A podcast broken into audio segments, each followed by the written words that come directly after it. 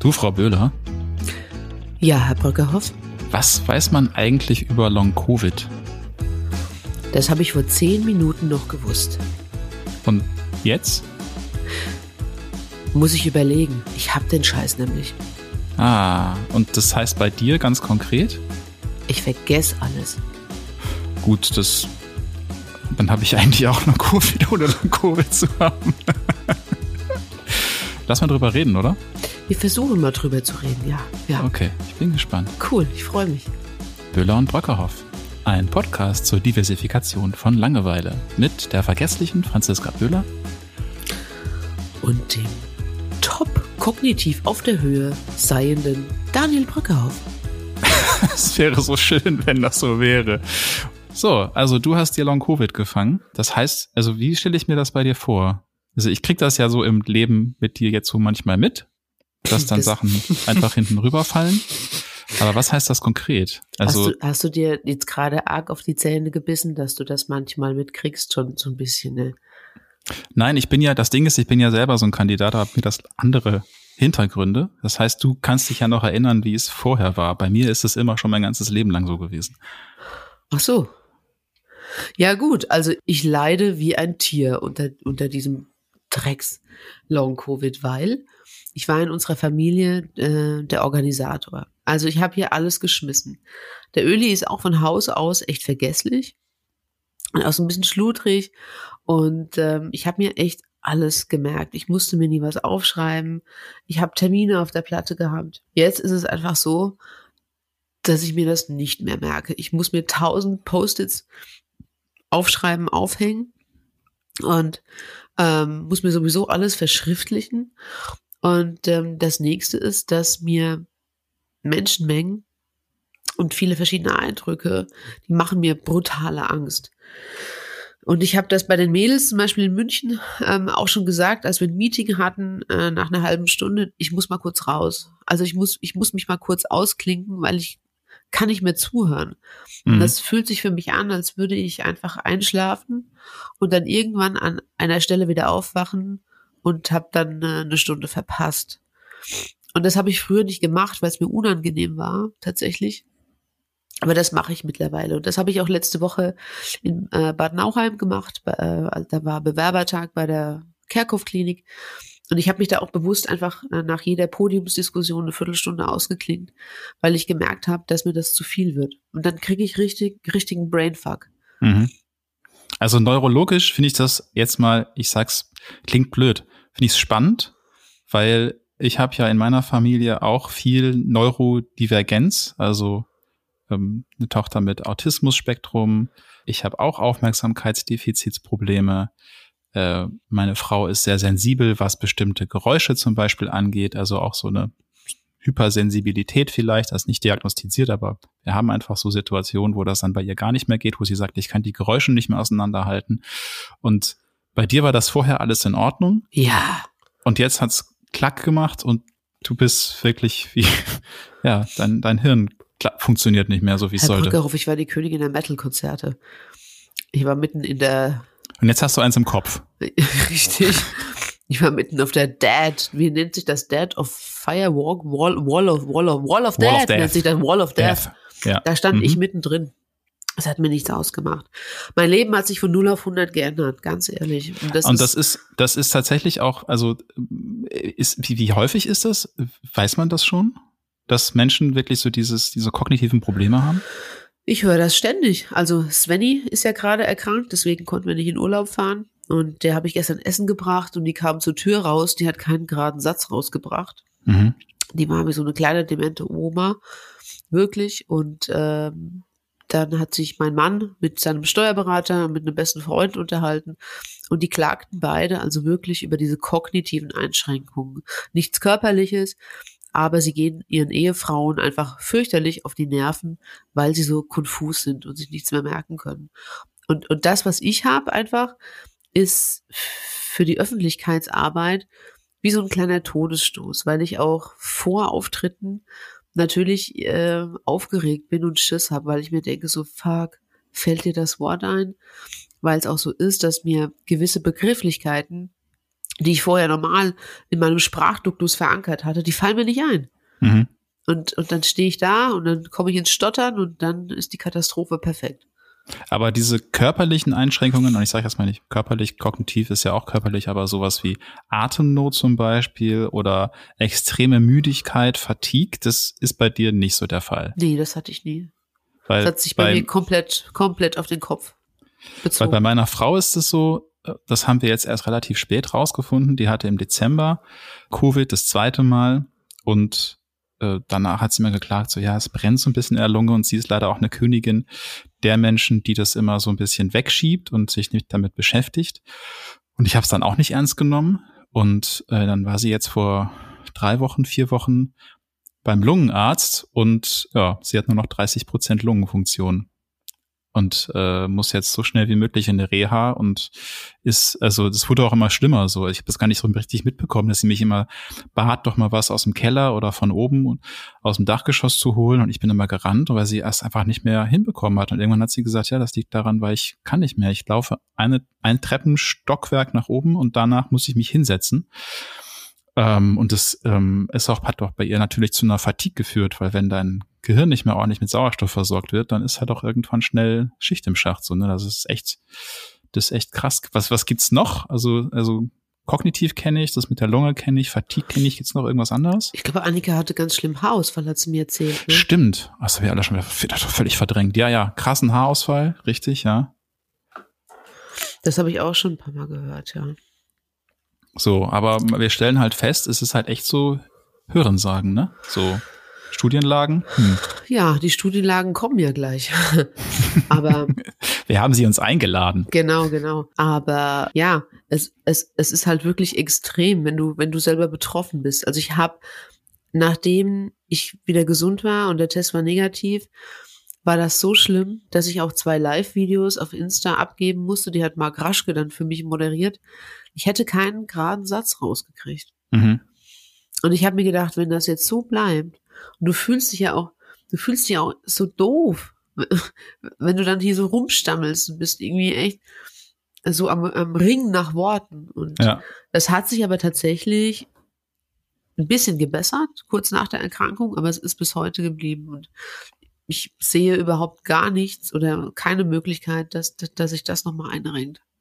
Das Krasse finde ich halt wirklich, kann sein, dass das jetzt täuscht, aber mein Eindruck ist, das ist ein Thema, was von der Gesundheitspolitik bislang nicht großartig beachtet wird und stattdessen müssen das Privatinitiativen machen, wie Health for Future, und das war jetzt eine fantastische Überleitung, wie ich finde, großartig. zu unseren beiden Gästinnen, Philomena und Penelope Poetis, äh, die sich dieses Themas angenommen haben. Herzlich willkommen. Schön, dass ihr da Hallo. seid. Hallo und vielen lieben Dank für die Einladung. Wir freuen uns wirklich sehr, bei euch zu sein. Wir müssen jetzt einmal kurz für unsere ZuhörerInnen eure Stimmen unterscheiden. Philomena, oh, sag doch mal deinen Namen. Hallo, ich bin die Philomena. Und Penelope? Hallo, ich bin Penelope. Ich, ich, wir versuchen das. Also er klingt sehr ähnlich, aber ich glaube, ja. man kann es auseinanderhalten. Insonst, ansonsten seid ihr einfach Philopene und ein, ein Hybridkonzept. Okay. So. Also vielleicht ganz kurz, als ich gelesen habe, was ihr so macht und wo ihr herkommt, habe ich gedacht so, ähm, ich dachte, ihr seid Ärztinnen, ne, irgendwie Lungenärztin oder Neurologin oder so. Nö, ihr seid Soziologin, Philomena ist Soziologin und Penelope ist Historikerin. Weiter weg kann man eigentlich von der Funktionsweise des menschlichen Körpers wissenschaftlich doch nicht sein, oder? Ach, das stimmt überhaupt nicht. Das ist eine völlig falsche Wahrnehmung der Studienfächer, die wir belegt haben. Also ähm, ich liebe es ja mit Klischees zu spielen. Genau. Viele, vielleicht willst du direkt anfangen. Ähm, also es ist so, dass wir uns schon immer mit Gesundheitsthemen auseinandergesetzt haben und schon immer äh, uns dafür interessiert haben, was eigentlich in der Welt passiert mit dem Thema Gesundheit. Und wir müssen sagen, dass natürlich ähm, mit der Pandemie sich bei uns auch einiges äh, verändert hat und dass wir eigentlich mit Start der Pandemie auch gesagt haben, okay, wir müssen das Wissen, was wir gesammelt haben in unseren wissenschaftlichen Fächern in Kombination mit den Projekten, die wir im Gesundheitswesen getan haben, irgendwie zusammenbringen, äh, um jetzt einfach auch jetzt und heute helfen zu können und bei dieser Pandemiebewältigung helfen zu können.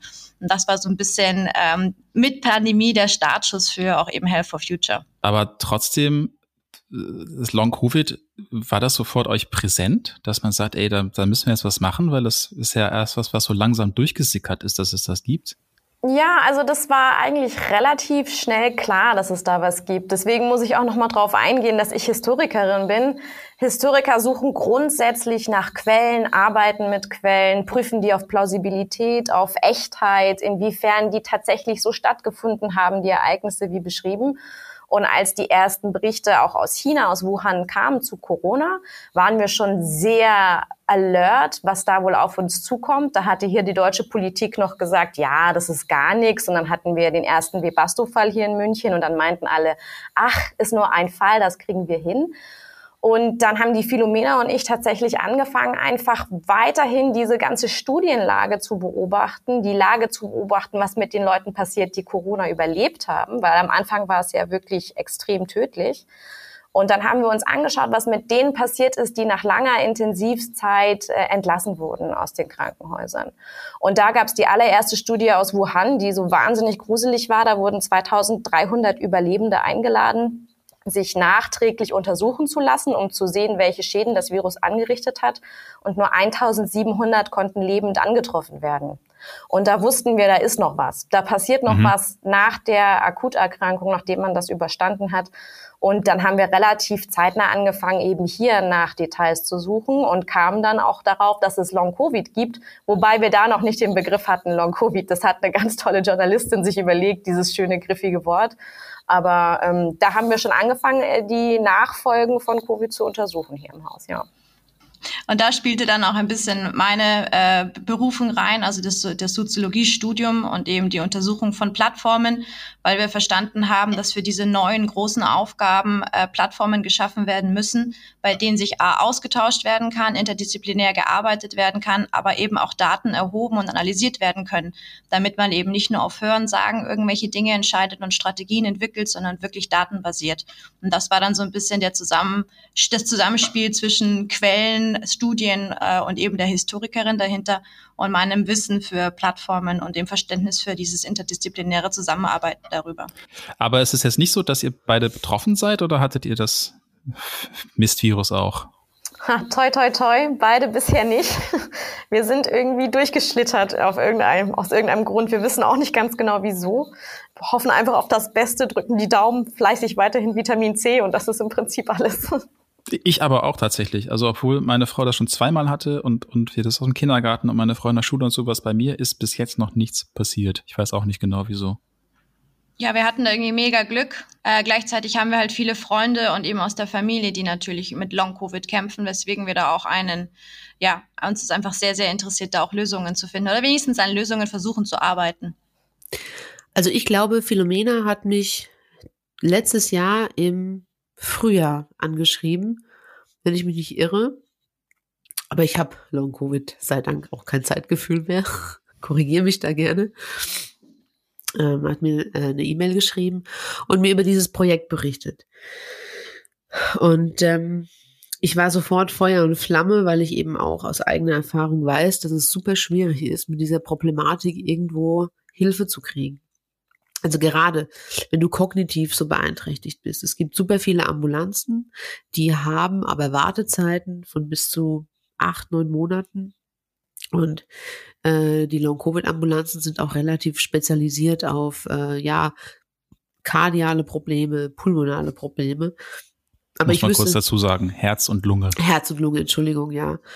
Aber ich habe bis jetzt ähm, auch niemanden gefunden, der, der sich wirklich auf diese Kognition, also auf den Kopf spezialisiert hat. Und, äh, war dir damals schon klar, als sie dich angeschrieben haben, dass du betroffen bist? Oder war das noch so, äh, irgendwie geht's mir komisch und ich weiß nicht, wo es herkommt? Oh, das weiß ich gar nicht. Wusstest du das, Philo?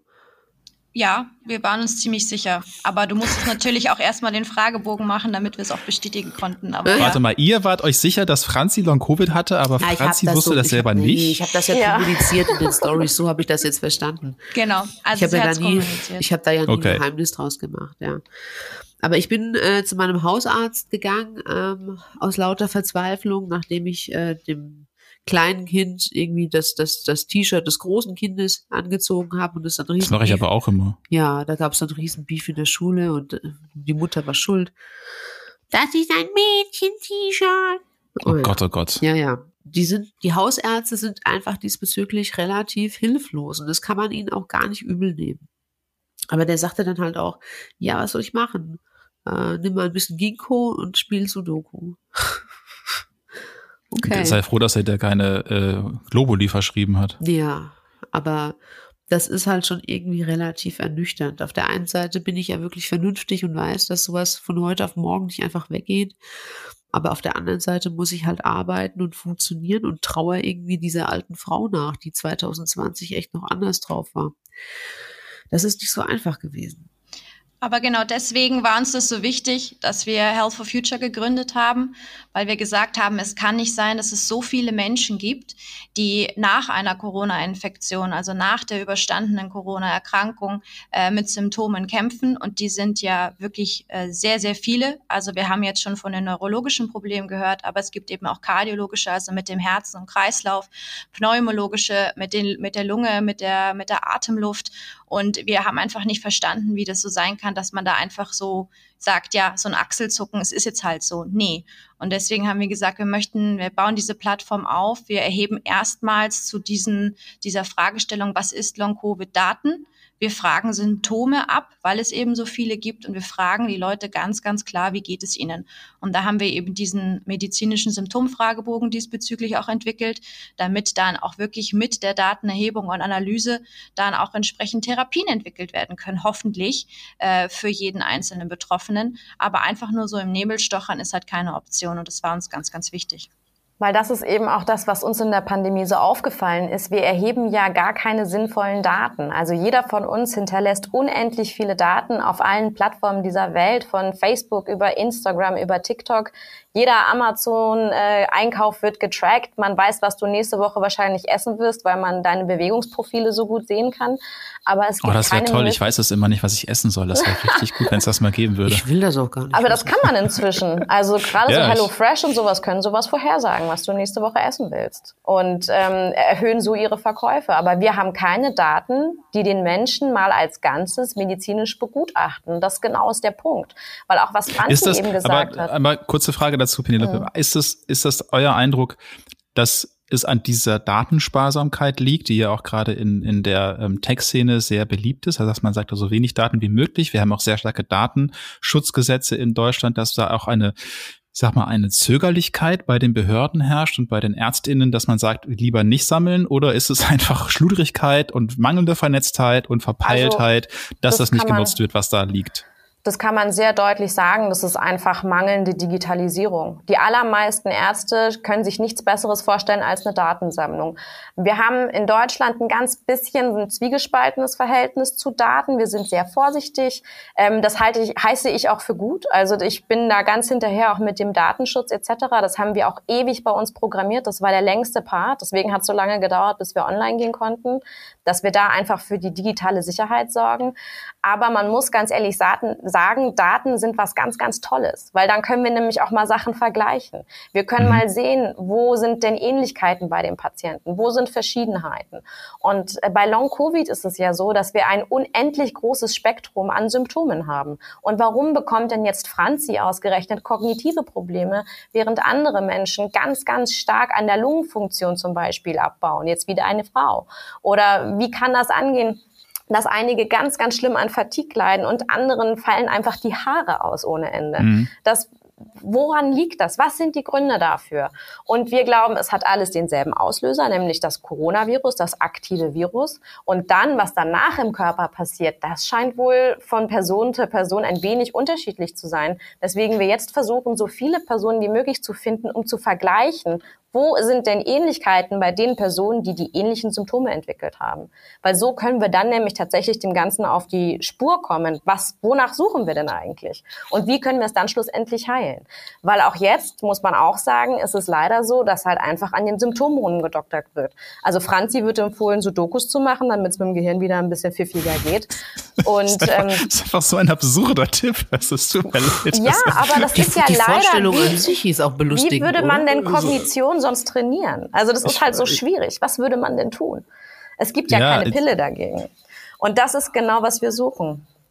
Aber auch wie Franzi gesagt hat, wir können auch den Ärzten nicht die Schuld geben, den Haus- und Fachärzten, denen das jetzt ja übertragen wird, jetzt, dass sie sich mit Long-Covid auseinandersetzen, weil sie wissen es ja auch nicht besser. Und deswegen ist es ja so wichtig, also deswegen ist bei uns bei Health for Future, wir sind nicht nur die Anlaufstelle wirklich für die Betroffenen, um ihnen Informationen zu geben und eben auch da diese Ursachenforschung zu machen, sondern eben auch Plattformen für die Haus- und Fachärzte, Ambulanzen und Kliniken, damit sie auch ihr Wissen bündeln, gemeinsam miteinander sprechen, äh, gemeinsam Untersuchungen machen, weil wir können es nicht auf die abwälzen. Die haben genug zu tun und jetzt auch nach der Pandemie. Wir müssen sie unterstützen. Wir müssen gemeinsam arbeiten. Und ähm, da geht das nur mit eben Daten gemeinsam erheben, gemeinsam aber auch laut sein und darüber sprechen und eben auch sagen, Leute, da gibt es eine Problematik und die müssen wir gemeinsam lösen. Was man vielleicht auch noch ganz klar sagen muss, und das war auch ein Grund, warum ich sofort mit eingestiegen bin. Also Health for Future arbeitet ehrenamtlich. Es sind alle Beteiligten kriegen kein Geld. Und das ist, das ist mehr oder weniger ähm, selbst aufgezogen, äh, mich, in, in, mich inkludiert. Und ähm, es ist einfach auch die einzige Plattform, die diese Symptomfragebögen so dezidiert ausgearbeitet hat, um sie auswerten zu können, wenn man sich mal anschaut, was es so außenrum für Studien gibt. Und wenn man sich die Teilnehmerzahl anguckt und wie valide einfach diese Ergebnisse sind. Und ich das heißt, es gibt im Ausland gibt's nichts oder was? was doch, doch, doch. Es gibt, es gibt, es, da kann Penelope gleich was dazu sagen. Aus Wuhan gibt es, glaube ich, noch eine große Studie. Aber in Deutschland kann ich mich jetzt nicht dran erinnern, äh, aktuell, dass es etwas Vergleichbares gibt. Und ich habe sogar neulich von einer Studie gelesen, ähm, ich will keine Namen nennen, ich würde gerne, aber ich darf, glaube ich, nicht da sind äh, Pflegefachkräfte ausgeschlossen gewesen. Die durften nicht teilnehmen. ich bin immer, ich bin immer, also ich, ich bin Journalist und ich stehe trotzdem immer wieder mit großen Kulleräuglein vor der Welt und denke mir, nicht euer Scheiß Ernst. also da gibt's die ein oder andere lustige Geschichte. Also die an der Plattform arbeiten wir ja schon sehr lange. Also wir sind zwar erst online gegangen im Januar 2022, also vor ein paar Monaten, und sind übrigens schon bei fast 6000 Betroffenen, gell, die sich bei uns registriert haben, den Fragebogen ausgefüllt haben. Ähm, also eine riesige Zahl, mit der wir so auch nie gerechnet haben. Aber wir haben es wirklich versucht, die Jahre zuvor mit allen verschiedenen Möglichkeiten und Kooperationsmöglichkeiten und Penelope und mir wurde immer ein Vogel gezeigt, von wegen, dieses Problem gibt es nicht. Ähm, beweist erstmal, dass es dieses Problem gibt, ähm, weswegen wir alles eigenfinanzieren durften, mussten, wie man das dafür argumentieren möchte, weil uns einfach keiner geglaubt hat. Und jetzt haben wir aber die Daten, jetzt ist es basiert, jetzt ist es validiert, ähm, jetzt kann man einfach die Augen nicht mehr verschließen. Und das war uns halt immer wichtig, dass äh, Health for Future zwar für alle die Anlaufstelle ist, aber eben wissenschaftsbasiert. Und meine Lieblingsgeschichte ist bis heute, dass mir ständig gesagt wird, ja, Long-Covid gibt's gar nicht. Das sind eigentlich alles Auswirkungen vom Lockdown. Die Leute sind eben depressiv geworden in der Zeit. Und deswegen sei das eigentlich ein Long-Lockdown-Syndrom und kein Entschuldigung, wer, wer sagt sowas? Also jetzt nicht Herr Bakti, oder? Extrem viele. Man ist überrascht, auch viele, viele. Also ich will kein Ärztebashing, ich bin total zufrieden mit den meisten Ärzten, aber wir kriegen hier auch E-Mails, wo uns Ärzte schreiben, warum wir uns mit sowas aufhalten. Es gäbe doch Forschung, die viel sinnvoller wäre, als uns mit so Depressionen, Hiopai äh, rumzuschlagen. Das ist auch Und was, was mir auf Instagram in den DMs entgegenschlägt, ja. Du mit deinem Long Covid, äh, such den Psychiater. Ständig. Ja, ich, ich meine, ja, das, also ich, ich würde es nicht kleinreden. Das Problem ist real. Ich glaube, dass es vielen Menschen durch diese Lockdowns wirklich schlechter gegangen ist und wir haben ein PsychologInnen und Problem, also was Plätze angeht. Wir haben ein Problem mit zu wenig Therapieplätzen, mit, mit, äh, mit stationären Plätzen. Es ist alles da. So, das ist ja nicht, es ist ja real. Aber man kann es halt die Lungenproblematik meiner Frau nicht mit einer Depression erklären. Entschuldigung. Exakt. Was ist das für medizinischer Unsinn? Das weiß selbst ich. Ja, oder neurologisches Stottern. Ja, genau. Wir haben so viele Probleme hier gesehen, die definitiv körperlich sind, die einfach nicht allein auf die Psyche zurückzuführen sind. Und ich will das auch gar nicht so sagen. Ich bin mir ganz sicher, dass viele Leute, die auch Corona hatten oder schwer Corona hatten, vielleicht sogar Todesangst aufgrund von Corona hatten, dass die danach psychologisch angeschlagen sind. Das glaube ich 100 Prozent. Ich glaube, mhm. es gibt eine psychologische Komponente, aber doch nicht ausschließlich. Und dann finde ich auch immer so super das Argument, ja, deswegen müssen wir nicht forschen. Selbst wenn das alles komplett komplett äh, psychologisch wäre, dann müsste man die Leute ja trotzdem behandeln. Was ist denn das für, eine, für ein Ansatz, dass man dann sagt, ja, Pech gehabt, damit musst du leben. Also ja. sehe ich gar nicht. Das Nehmen Sie doch ein paar Stimmungsaufheller. Genau. Gehen Sie mal spazieren, das tut Ihnen gut. Ah ja. Als ich das letzte Mal bei euch in München war, konnten wir ja schon so ein paar Ergebnisse rausfiltern, ne? Schon so ein paar Schmankerl. Wollt ihr uns das erzählen? Ja, klar, super gerne. Ähm, also was wir halt wirklich klar sehen, wir sind jetzt bei fast 6000 äh, Betroffenen, wie kurz gesagt. Ähm, als Franzi in München war, waren wir bei 4000. Also wir wachsen auch immer um die 1000 Betroffene pro Monat. Das muss man sich auch mal überlegen, was das bedeutet. Und wir sind noch nicht in der Herbst-Winterwelle, die jetzt ja auf uns zukommt mit, äh, mit den neuen Corona-Erkrankungen. Und was wir ganz klar sehen, ist zum einen, Frauen sind häufiger betroffen. Das ist natürlich blöd. Also die haben, ähm, wir sehen einfach sehr, sehr viele Frauen, die mit Long-Covid-Symptomen zu kämpfen haben. Und die Personen sind sehr lange schon krank. Also wir haben Personen, Betroffene, die seit März 2020 äh, mit diesen Symptomen leiden. Leider auch ganz viele Ärztinnen, äh, Krankenschwester, Schwestern, äh, PflegerInnen. Also wir haben da wirklich sehr, sehr viele aus den, aus den Gesundheits- und Pflegeberufen. Und die dürfen wir ja auch nicht einfach äh, jetzt da sitzen lassen, sage ich jetzt mal. Und es sind. Auch von denen haben wir doch genug. Sowieso, sowieso. Aber da sollten wir auch, wenn die für uns gekämpft haben, ganz am Anfang, dann müssen wir doch jetzt auch für sie kämpfen und laut werden. Das kann ja wohl bitte nicht angehen. Und was wir eben auch sehen, es sind sehr viele junge Menschen. Also wir haben eine sehr, sehr junge Kohorte und ähm, es sind äh, Leute, die wirklich, wirklich, wirklich schwere Probleme haben und eben körperlich schwere Probleme. Wir hatten das neurologische Stottern, wo die Leute einfach nicht mehr ein Wort, also einen klaren Satz rausbringen können. Wir haben die Lungenfunktionsproblematiken. Wir haben Leute, die waren früher Sportler, Marathonläufer oder waren dreimal, dreimal die Woche im Park, sind gejoggt und können jetzt nicht mehr äh, ganz normal spazieren gehen im Park und das darf so nicht sein. Da müssen wir mehr machen. Und ja, das sind erste Erkenntnisse, die wir sehen. Aber wir sind eben komplett jetzt in diesem Prozess weiter zu sammeln und auszuwerten, auszuwerten, auszuwerten und diese ganzen Korrelationen eben jetzt auch zu machen. Und das wird noch ein bisschen Zeit in Anspruch nehmen, ist ja klar. Aber wir sehen schon sehr, sehr viel. Und das ist sehr spannend. Also es hängt, hängt und steht an den Fragebögen, ja. Also ja. je mehr Fragebögen, desto mehr Daten, desto mehr Ergebnisse. Genau. Ja. Jetzt hast du mir meine Rampe versaut, Franzi. Ich hatte mir doch so einen tollen Gag rausprobiert. Oh, also wir können das Achtung, rausschneiden und du darfst. Ne? Habt ihr es schon mal mit Klatschen gegen Long Covid versucht? super Gag, super Gag. Klasse, ne? Ich ja, man darf nicht so laut werden. klatschen bei einigen. Das ist dann ja.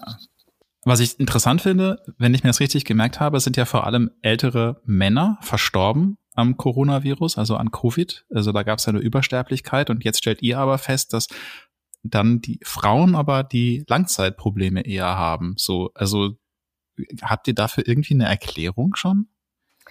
Da gibt es ein paar Ansätze, die sind allerdings alle noch nicht fertig recherchiert und wir sind da auch noch nicht fertig in der ähm, Erforschung. Deswegen ist das noch ein bisschen unter Vorbehalt.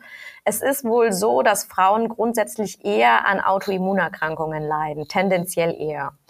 Ähm, das würde das ein bisschen mit erklären, warum sie auch Long-Covid so extrem entwickeln ähm, das ist nicht besonders befriedigend, um ehrlich zu sein. Wir suchen da wirklich händeringend weiter, woran es jetzt genau liegt. Es gibt eben verschiedene Ideen, dass es an den zwei X-Chromosomen liegen könnte und die Männer haben ja X und Y und deswegen werden die das wohl ein bisschen anders verarbeiten.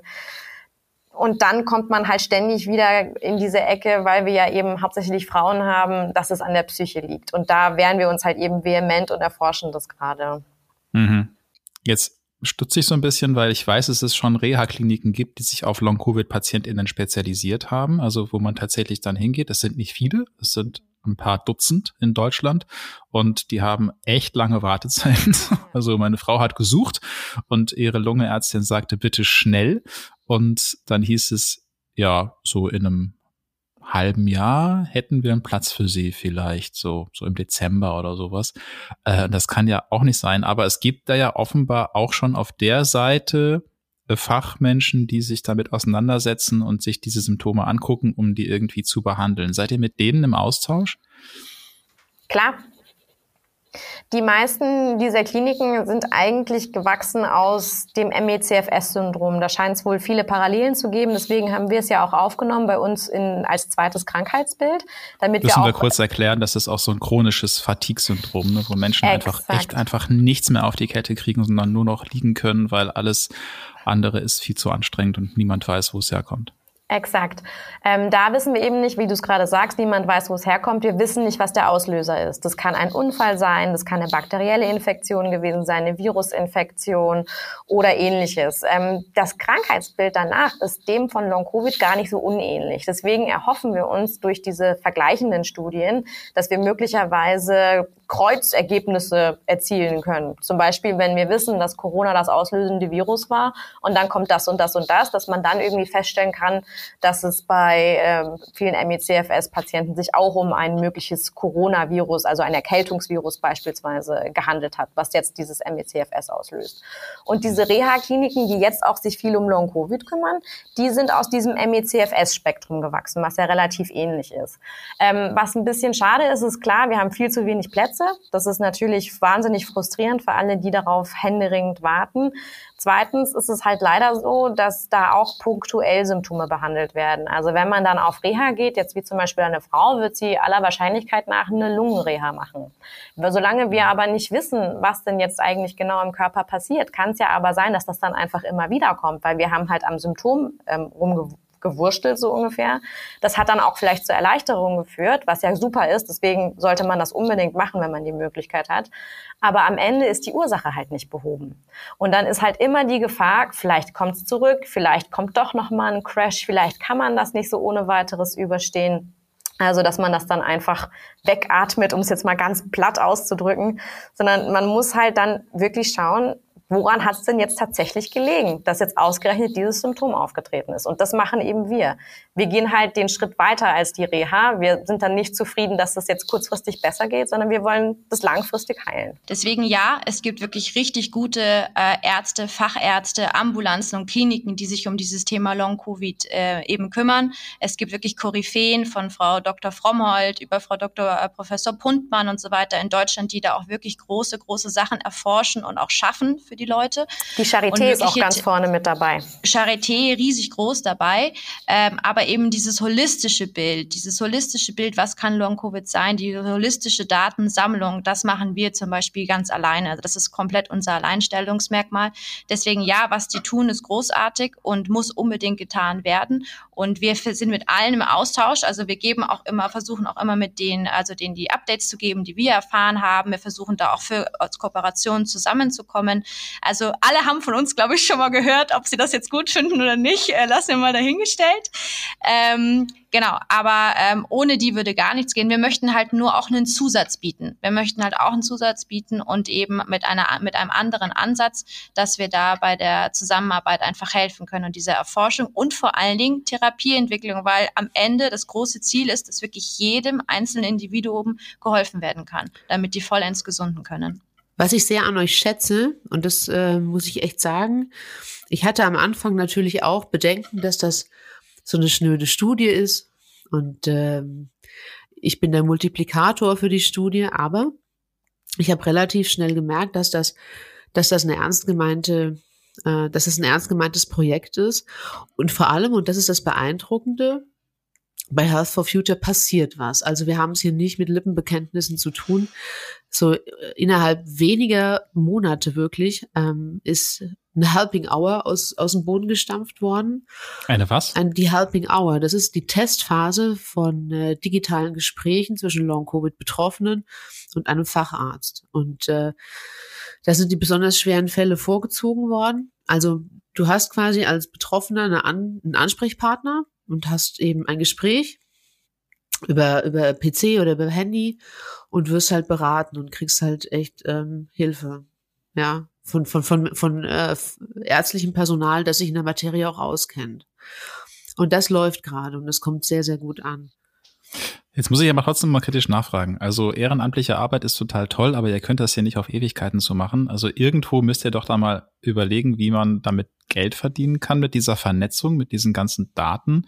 Ähm, Gibt's da, was sind eure Ansätze? Also gibt's da irgendwie Kooperation mit Krankenkassen oder sowas, dass man sagt, hier, wir bieten euch ein Tool an, wo ihr eure Versicherten hinschicken könnt, damit es schneller geht, wo wir eine Digitalisierungsmaßnahme machen, eben mit so einer Long-Covid-Sprechstunde, dass eure Versicherten nicht irgendwie durch die halbe Republik fahren müssen, um einen Spezialisten zu treffen. Gibt es da irgendwas? Ganz genau. Nagel auf den Kopf getroffen. Das ist genau das, was wir ganz intensiv gerade tun, auch in den letzten Wochen. Ich weiß nicht, wie viele Gespräche wir mit Krankenkassen geführt haben, vor allen Dingen auch echt zahlreich und sehr en Detail, ähm, dass wir es wirklich schaffen, dass dieses, die Plattform und auch das, was wir bieten, also von der Symptomeanalyse über äh, dann eben die Helping Hour etc., dass das auch anerkannt wird von den Krankenkassen als Hilfestellung oder als Werkzeug für die Ärzte etc. Da sind wir dran.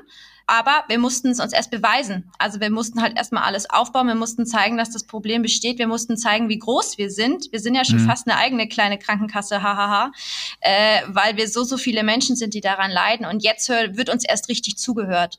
Und auch die Gespräche mit den Krankenkassen sind sowohl sehr positiv, wo die Leute sagen, mega, äh, lass uns bitte mehr ins Detail gehen, wie auch negativ, dass weiterhin gesagt wird, ja, ja, wir haben auch ein paar Daten erhoben und wir sehen das Problem gar nicht. Also wir haben wirklich von himmelhoch jauchzen bis Tode betrübt äh, in unseren Gesprächen alles erlebt.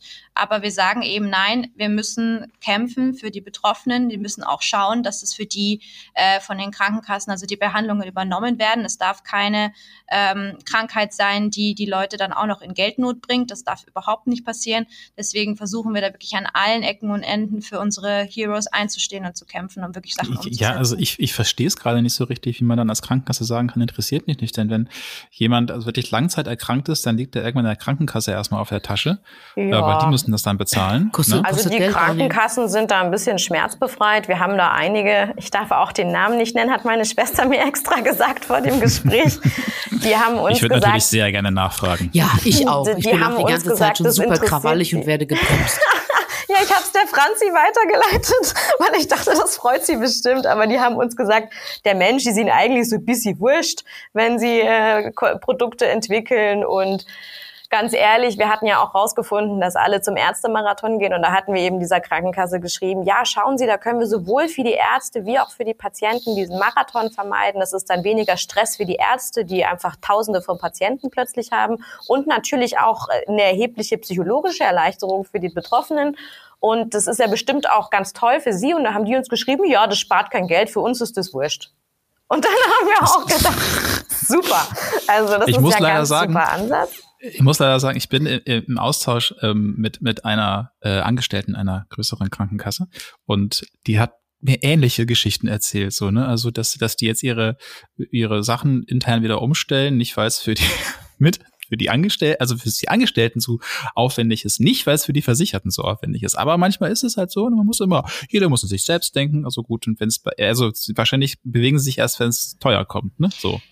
Ich glaube, die bewegen sich erst, wenn der Druck von der Straße kommt. Und wir machen gerade eben den Druck von der Straße. Wir sind jetzt 6000 Leute und wenn wir da jetzt, mhm. äh, je mehr wir werden und je heftiger wir da an die Türen klopfen, umso mehr wird uns zugehört.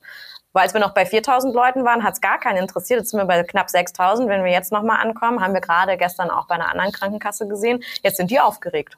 Jetzt sind die auch. Das heißt aber, jetzt muss ich aber nochmal nachfragen, so als, als Mensch, der betroffen ist, äh, der ist ja, man ist ja auch immer egoistisch. So, was habe ich davon, wenn ich euch ähm, den Fragebogen ausfülle? Das kostet mich Lebenszeit, dann habt ihr da vielleicht ein paar Daten, aber so ganz egoistisch, was habe ich davon?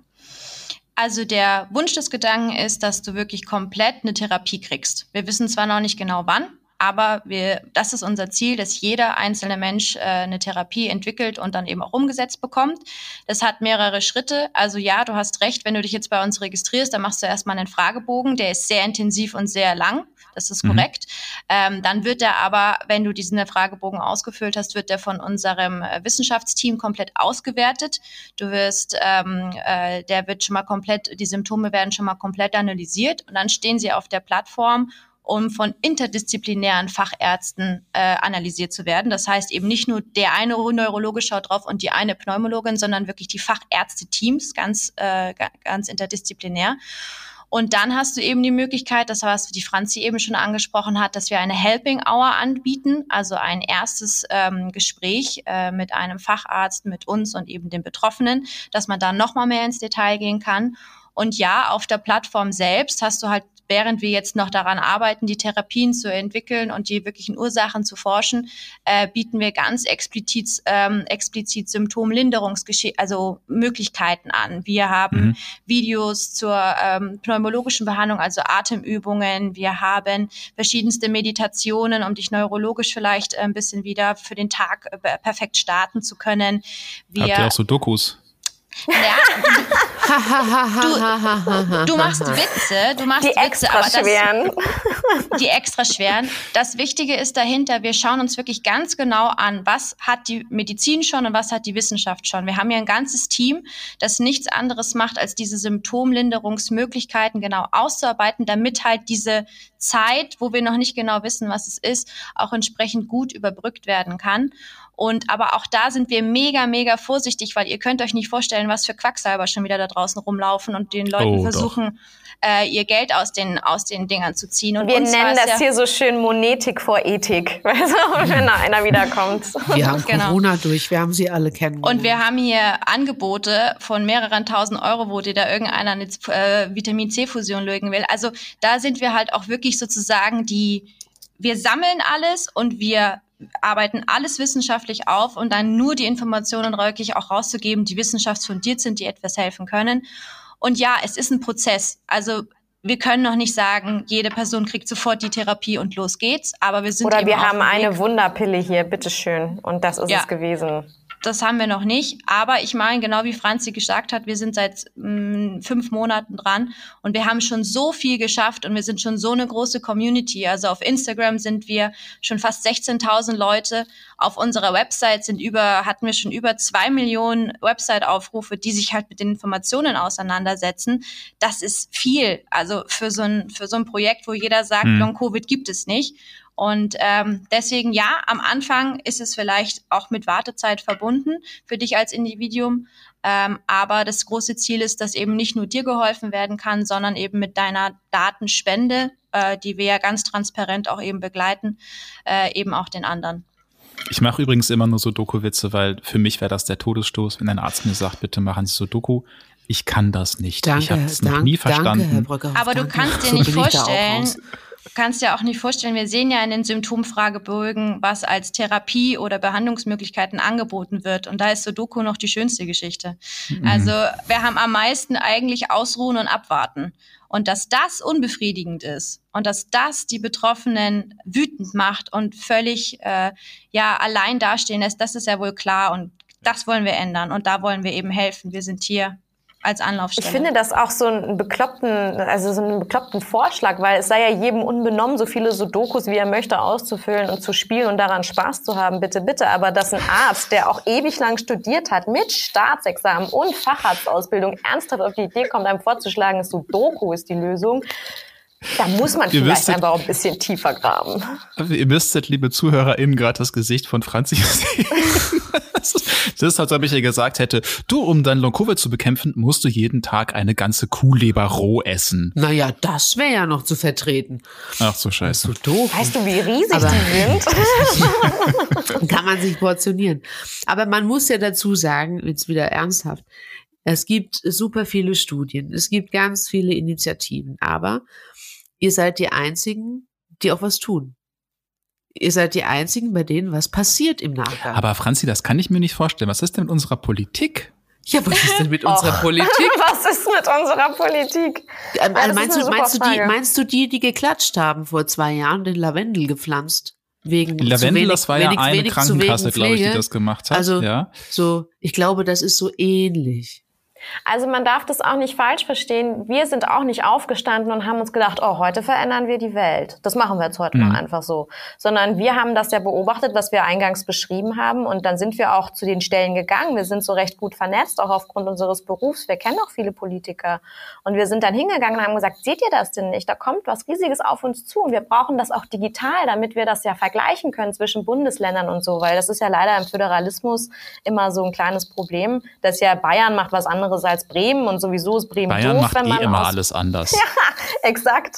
Und sowieso sind alle Bundesländer blöd außer Bayern und das ist halt dann schwierig und das haben wir denen ja alles gesagt und dann haben die uns immer heimgeschickt und dann haben viele und ich uns irgendwann angeschaut und haben gesagt, weißt du was, wenn es keiner machen will, dann machen wir es halt einfach selber. Also was soll denn der Quatsch? Auf wen warten wir denn? Und das so heißt auch, das, ja. Karl Lauterbach hat sich mit euch noch nie getroffen oder hat Nein, euch mal. Nein, wir haben gerade wieder Herrn Lauterbach und sein Ministerium geschrieben und das kann ich aber sagen, viele, oder? Wir kriegen gar keine Antwort vom Ministerium selbst, sondern wir kriegen eine Antwort von EY. Das sind die Spezialisten, denen nicht aufgefallen ist, dass die Milliarden von Wirecard einfach nicht existiert haben. Und die sagen uns die ganze Zeit, dass es keinen Bedarf für Long-Covid gibt und wir sollen bitte aufhören, ihnen E-Mails zu schreiben. Und es ist im Übrigen dieselbe Standard-E-Mail, Copy und Paste, seit letztem Juni, also seit Juni 2021, kriegen wir dieselbe also, Copy und Paste-E-Mail. Ihr, ihr kriegt von einem, sorry, ihr, ihr, kriegt von, ihr kriegt von einem Wirtschaftsberatungsunternehmen, von einem Consulting-Unternehmen Antworten auf eure Schreiben an das Bundesgesundheitsministerium? Exakt. Okay, ich habe das Gefühl, äh, da sollte sich mal ein Kollege mit etwas Investigationskraft dran setzen, um rauszufinden, was das ist. Das ist auf jeden Fall eine sehr interessante Erkenntnis. Ansonsten würde ich einfach sagen, ich meine, 6000 Leute, wenn die anfangen, Karl Lauterbach auf Twitter zu markieren, vielleicht hört er dann zu? Also deswegen haben wir ja auch entschieden, äh, über Social Media und eben auch mit Botschafterinnen wie der Franzi äh, laut zu werden. Weil wir haben gesagt, wenn wir uns zusammenschließen, wenn wir eine Community werden, wenn wir uns gemeinsam aufbauen und aufstellen und sagen, Leute, hier gibt es ein Problem, dann kann man uns nicht mehr überhören. Und das ist das, was wir mal seit Januar machen. Wir geben Long Covid ein Gesicht. Also wenn ihr euch das auch mal anschaut, bei uns auf der Instagram-Seite zum Beispiel, wir stellen unsere Heroes, also unsere Betroffenen senden wir Heroes, stellen wir ganz explizit vor, also die, die das möchten, damit man sieht, es sind junge Frauen mitten im Leben, junge Männer mitten im Leben, äh, die hatten vorher, waren die Pumper gesund, jetzt sind sie es nicht. Äh, dass man das, dass man das versteht, dass man das, dass man das begreift. Und uns ist es eben ganz wichtig, äh, dass diese, die Information, dass es jetzt eine Anlaufstelle gibt und eben auch eine, eine Plattform zur Untersuchung äh, der Fragestellung Long Covid, dass es das gibt. Deswegen sind wir so, so präsent in, äh, in Social Media. Deswegen versuchen wir auf jede, wirklich Konferenzen zu gehen. Deswegen versuchen wir, äh, Flyer kann man jetzt auf der Website ausdrucken, die jetzt Apotheken ähm, runterladen können und Praxen runterladen können, damit sie das auslegen können bei sich. Also wir versuchen wirklich alles in der uns stehenden Macht zu tun, um auf dieses Problem aufmerksam zu werden und aufmerksam zu machen. Und die Leute geben uns ja recht, weil die sind ja da und die brauchen Hilfe. Und solange wir einem einzigen Menschen helfen können, machen wir das weiter. Es ist so unfassbar surreal. Ich habe ich hab das Gefühl, das ist dieselbe Situation wie bei Don't Look Up. Philomena, du bist Leonardo DiCaprio und Karl Lauterbach ist die Präsidentin der USA. Weil, wenn man sich überlegt, ich meine, Pflegenotstand ähm, haben wir, hatten wir, wird immer schlimmer. Und jetzt überlegen wir uns einfach mal, dass vorherrschend Frauen betroffen sind von der Long-Covid-Symptomatik. Frauen halten diese Care-Arbeit und auch in den Kliniken und, und äh, in den Pflegebereichen halten die Fahne hoch und arbeiten da. Und was es volkswirtschaftlich bedeutet auch, wenn die ausfallen oder in Teilzeit arbeiten oder gar nicht mehr arbeiten können, das mag man sich ja nicht ausmalen eigentlich. Deswegen wäre es eigentlich wichtig, äh, dass die Präsidentin zuhört, ja. Und das ärgert Das heißt, im Endeffekt ist es auch ein feministischer Kampf, ne? Also. Total. Total, es ist ganz furchtbar, weil wir haben jetzt auch wieder das um die Ohren gehauen bekommen. Das sind ja nur Frauen betroffen und wir sind ja zwei GründerInnen, also wir sind zwei Frauen und deswegen ist es eine Selbsthilfegruppe. Wir machen keine Forschung, wir sind eine Selbsthilfegruppe. Und mhm. das fand ich so, also fast respektlos, weil natürlich das möchten wir die Leute. Streichen.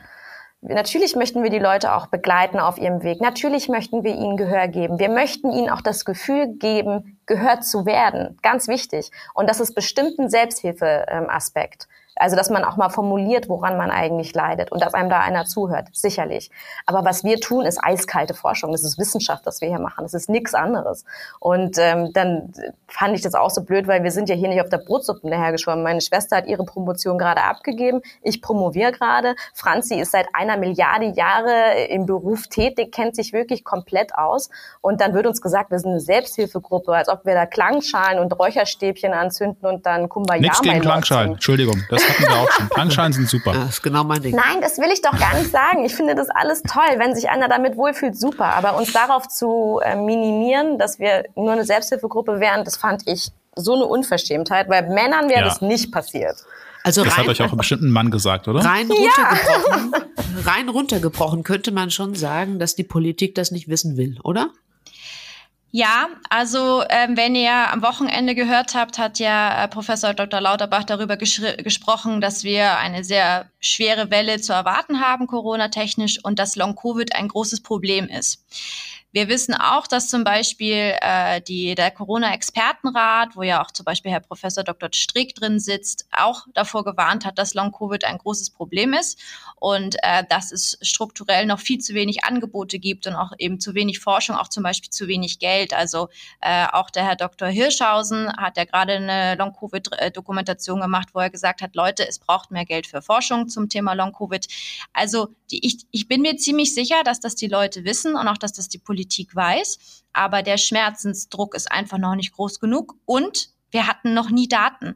Also wenn du dir überlegst, dass wir die Bezifferung eines Post-Covid-Syndroms vor den Krankenkassen seit Januar diesen Jahres, also 2022 wirklich haben, das bedeutet, alle, die eventuell Long-Covid hatten zuvor, wurden alle falsch beziffert, sind also in ganz anderen Datenpools von, was weiß ich, körperlichen Abgeschlagenheit über Depressionen etc., was man halt alles entsprechend Bei beziffern Husten. kann bei Husten, mhm. pneumologischen Problemen. Das heißt, die wurden gar nicht unter dieser, unter diesem Datenpool Post-Covid-Syndrom oder Erkrankung nach der Corona-Infektion, nach der akuten Corona-Infektion gesammelt. Das heißt, die können noch gar nicht richtige Entscheidungen treffen, weil sie ja noch gar nicht wirklich wissen, was darauf zukommt.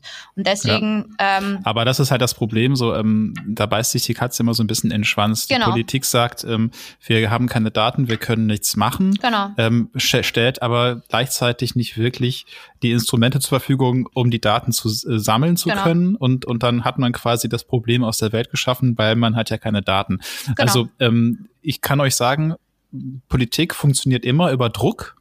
Und es ist einfach gerade so, dass Politik andere Probleme hat. Jetzt mal ganz genau. nüchtern betrachtet. Wir haben gerade halt eine Gas- und Energiekrise. Wir haben eine drohende Wirtschaftskrise. Das ist gerade das vorherrschende Thema, bei uns auch in den Nachrichten.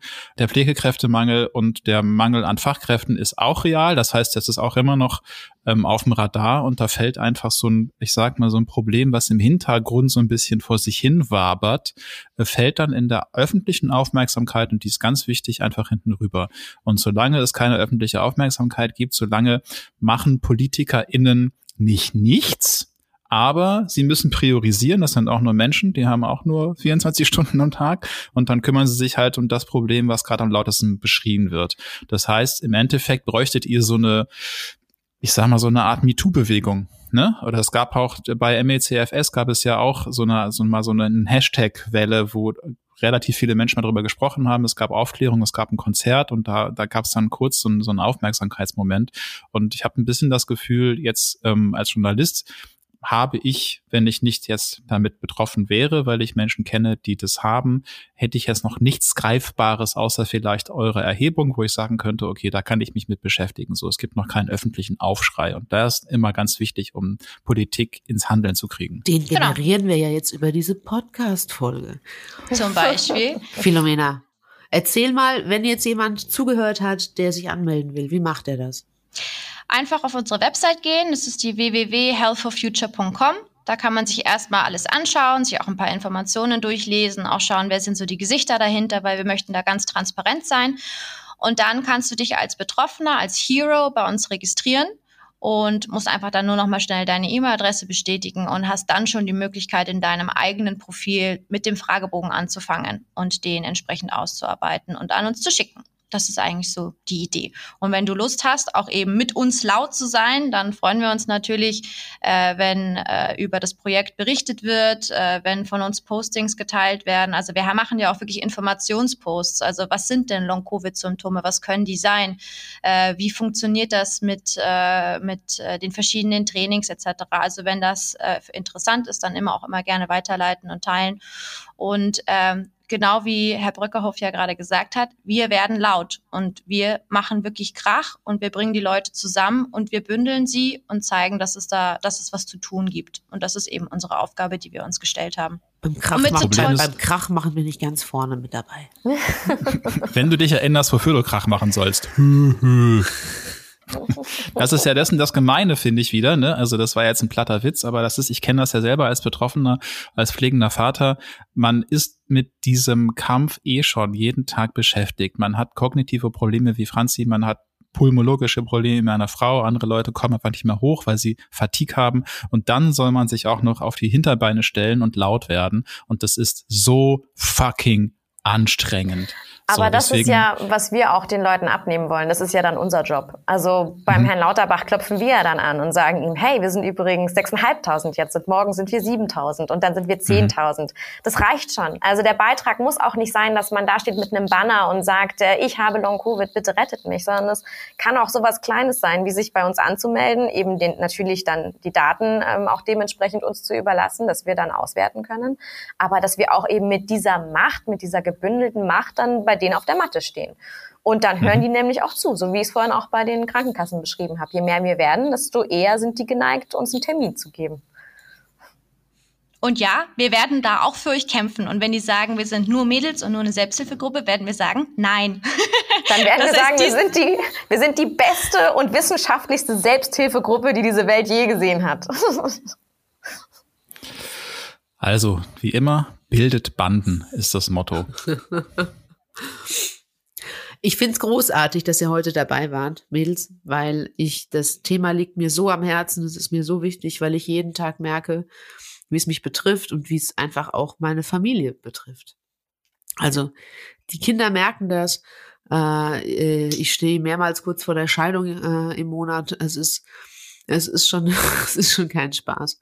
Und auch der Druck, der auf mich gewachsen ist vor öffentlichen Veranstaltungen, der ist unermesslich. Man kann sich das nicht vorstellen. Also ich hatte das früher alles nicht, aber du stehst dann irgendwie auf einer Bühne und denkst dir so, fuck, fuck, fuck, fuck, fuck, fallen dir die Ja, das Wörter ist ein. grausam. Das ist einfach nur ganz, ganz schlimm. Und deswegen muss man da ganz dringend was machen. Und das macht ihr großartig. Und äh, ja, ich kann nur sagen, ich unterstütze euch, bis ich es vergesse. Wie sagen wir so schön, fight for each other. ja. Und Franzi, da ich ja mein Leben lang schon mit Aufmerksamkeitsproblemen zu kämpfen habe, kann ich dir dann mal, wir machen vielleicht mal eine ganze Folge nur über das Problem Aufmerksamkeitsdefizit und was man da alles machen kann. Äh, Es gibt so tolle Tools dafür Boah, mittlerweile. Wir spielen eine Stunde lang, ich packe meinen Koffer. Scheiße. Wir fangen immer wieder von vorne an. So, immer wieder beim dritten Item vergessen Ey, wir alles. Das wäre geil. Also vielen lieben Dank, dass ihr uns ja auch die Möglichkeit gegeben habt, dass wir in eurem wirklich tollen Podcast mit diesen tollen Menschen, mit unserem kleinen Projekt hier auftauchen dürfen, dass wir sagen können, für was wir kämpfen. Und ähm, deswegen danke, dass ihr uns die Bühne gibt und ihr uns ja auch eine Stunde eurer Zeit gönnt. Äh, wir wissen das wirklich sehr, sehr, sehr zu schätzen. Das freut uns. Und Ja. jetzt gehen wir alle zusammen eine Runde Sudoku lösen. Nie im Leben, Herr Brückehoff, nie im Leben. Lieber, Ich habe es einfach bis heute nicht verstanden, was das soll. ich Ich verstehe es nicht. durch die Bude. Ich hatte es, es, ist- es wäre für mich wirklich, also tut mir leid, ich muss jetzt diesen Rant loswerden. Ich verstehe das nicht. Ich würde es gern verstehen, aber ich gucke mir Leute, die das machen und ich denke immer, wieso haut ihr euch mit dem Hammer auf die Hand? Das ist, also so ungefähr fühlt sich das für mich an. So, ich check's einfach nicht. Aber ich muss nicht alles verstehen, auch wenn ich es gerne würde. Ja, So, und jetzt sagen wir vielen Dank. Vielen den Dank. Sack zu. Und tschüss. Und äh, kein Sudoku. Wer Sudoku spielt, Könnt ihr euch auf raus. Bayerisch Fliegt verabschieden, ihr beiden? Nee, Servus. raus. ja. Baba. nee, das machen wir nicht. Soll ich mich auf Hessisch verabschieden? Ah, das bitte nicht. Och, komm jetzt. Du weißt, ich und Hessen, wir haben so ein zwiespältiges Oh, Verhältnis. toll. Wir können auch, Aber wir ich können auch Italienisch anbieten. Ciao, ci vediamo. Das ist hübsch, aber ich finde, ich finde ja schön, dass man bei euch immer sagt, Pfiat Ich habe nie verstanden, was das, ich weiß nicht, was das heißen soll, aber es, es klingt immer schön. Genau. A la Gude! Jetzt habe ich es doch gemacht.